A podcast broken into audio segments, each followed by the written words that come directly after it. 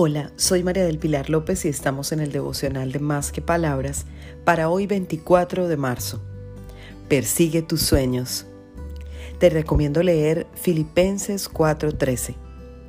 Todo lo puedo en Cristo que me fortalece.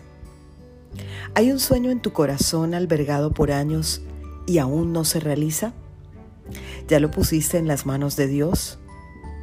Haz tu parte, trabaja en ese sueño Prepárate, planea, diseña y espera en Él, porque en su tiempo perfecto sucederá. La fuerza no es tuya, la tienes en el gran poder del Señor, porque en Él todo es posible. No dejes que las dudas y el temor te limiten. Recuerda, si Dios puso en tu corazón un sueño, es posible en su tiempo perfecto. Feliz día para todos para que conversemos más que palabras.